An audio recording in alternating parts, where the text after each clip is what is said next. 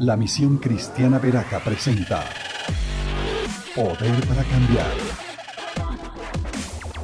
Los pastores Henry Castillo y Mabel Silva oran al Señor para que la palabra de Dios establezca el fascinante y poderoso reino de los cielos, impactando tu destino y toda nuestra sociedad, convirtiéndonos en héroes que transforman hasta lo último de la tierra. Bienvenidos. Salmo 3 dice, muchos son, Señor, mis enemigos, muchos son los que se me oponen. Uy, este salmo fue escrito si tú tienes oposición y si tienes enemigos. Este es tu salmo y también es el mío. Muchos son, Señor, mis enemigos, muchos son los que se me oponen. Muchos los que de mí aseguran, Dios no lo salvará. Uy, qué gente insolente. ¿Pueden haber personas que digan eso? Claro que sí, hay gente atrevida que dice, eso es una fábula. Eso es un cuento de hadas, eso es mentira. Dios no existe. Eso es un invento de los hombres. Aquí hablan de esa clase de personas. Versículo 2. Muchos son los que de mí aseguran, Dios no lo salvará. Dios se va a reír de ellos. Pero tú, Señor, me rodeas cual escudo. Tú eres mi gloria. Tú mantienes en alto, no en bajo, no a la mitad. ¿Dónde nos mantiene Dios? En lo alto. Tú mantienes en alto mi cabeza. Clamo al Señor a voz en cuello y desde su monte santo Él me responde. Yo me acuesto, me duermo y vuelvo a despertar porque el Señor me sostiene, me cuida, no me asustan los rumores. No me, este salmo es para este tiempo, querido. A mí no me da miedo, dice, no me asustan los numerosos escuadrones, los rumores que me acosan por doquier. Levántate, Señor, ponme a salvo. Dios mío, rómpeles la quijada. ¿A quienes? A mis enemigos. Rómpele los dientes. ¿A quienes? A los malvados. Tuya es, Señor, la salvación. Envía tu bendición sobre tu pueblo. Dice el Salmo que Dios envía su bendición pero lo envía sobre su pueblo. Si vale la pena ser pueblo de Dios o no vale la pena ser pueblo de Dios. Por supuesto que vale la pena, vale la pena alabarlo. Hoy creo que uno de los principales mensajes de este salmo que voy a compartirte está en el versículo 4. Dice cómo alabar a Dios. Dice, clamo al Señor a voz en cuello. Este salmo nos invita a que hay momentos, a que hay tiempos donde hay que gritar como hoy estábamos haciéndolo. Cantar a Dios con todas las fuerzas. Eso es voz en cuello. A veces lo hacemos susurrando. ¿Recuerdas el Salmo 1? Hagá. Hagá decía que debemos alabar a Dios musitando, como un murmullo.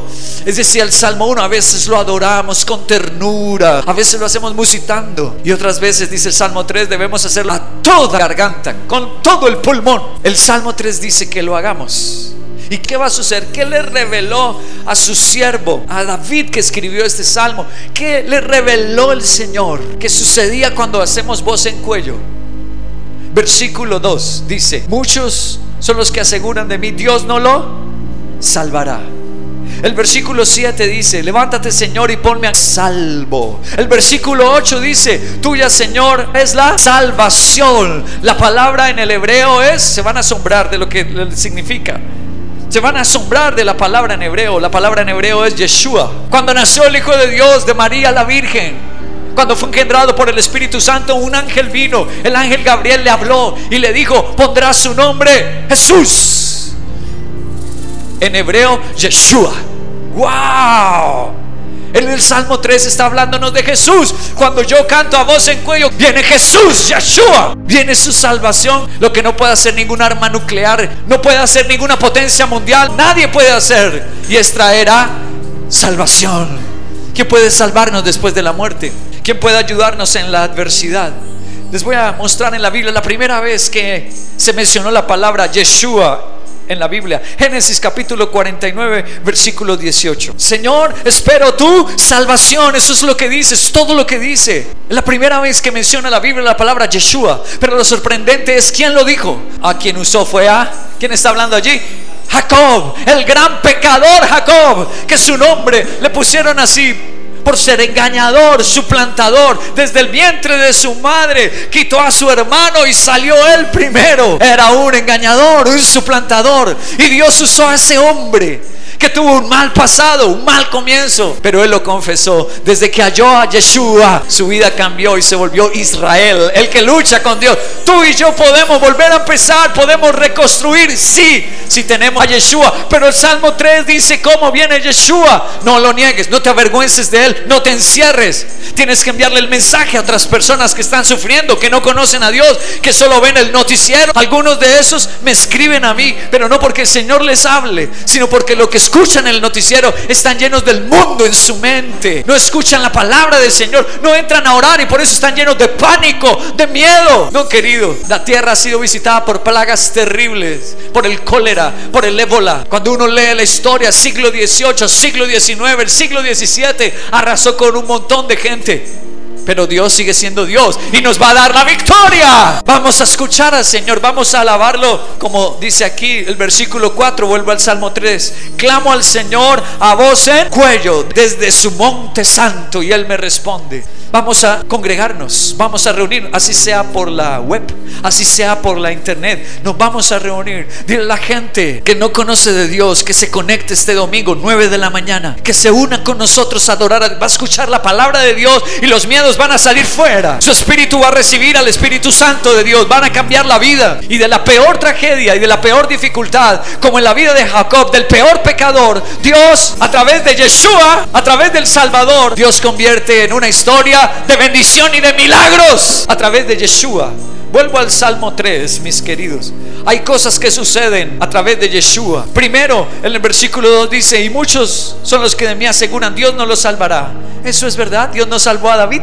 Al que escribió este salmo, Dios lo libró de todos sus enemigos. Cuando nosotros hacemos voz en cuello, alabanzas a Dios, clamamos. Si sientes ayunar, vamos, hazlo, ayuna hoy. Sigue ayuno. Otra cosa que sucede, versículo 5, yo me acuesto, me duermo y vuelvo a despertar, porque el Señor me sostiene. Qué bellísimo. Cuando está Yeshua, podemos dormir tranquilos, sin miedos, sin temores, sin ansiedades, sin depresión, sin soledad. Tú te sientes solo, te sientes deprimido, te sientes en angustia, lleno de miedo. ¿A quién necesitas? El Salmo 3 dice que necesitas a Yeshua. ¿Y cómo viene Yeshua? Cuando lo confieso, como dice Romanos.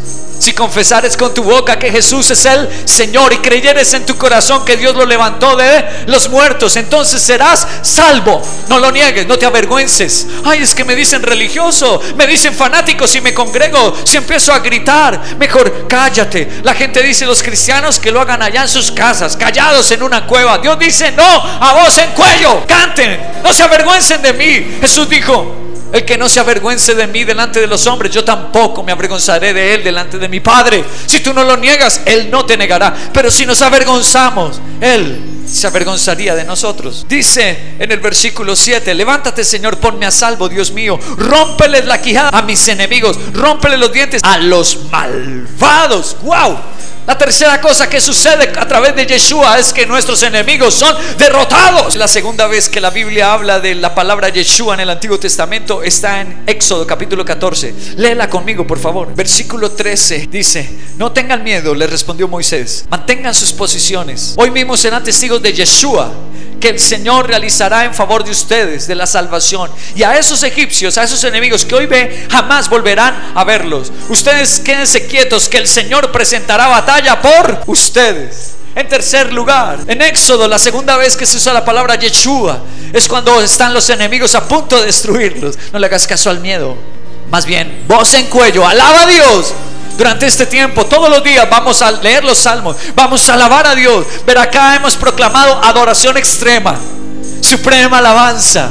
Porque Dios desciende en la alabanza de su pueblo. Y por último, el versículo 8 dice, tuya es Señor la Yeshua, la salvación, y envía tu bendición sobre tu pueblo. Finalmente Dios dice, no solamente que no tendrás miedos, no solamente que te defenderá, sino finalmente dice que nos bendecirá. Después del COVID, ¿qué es lo que viene para nosotros? Bendición si lo alabamos.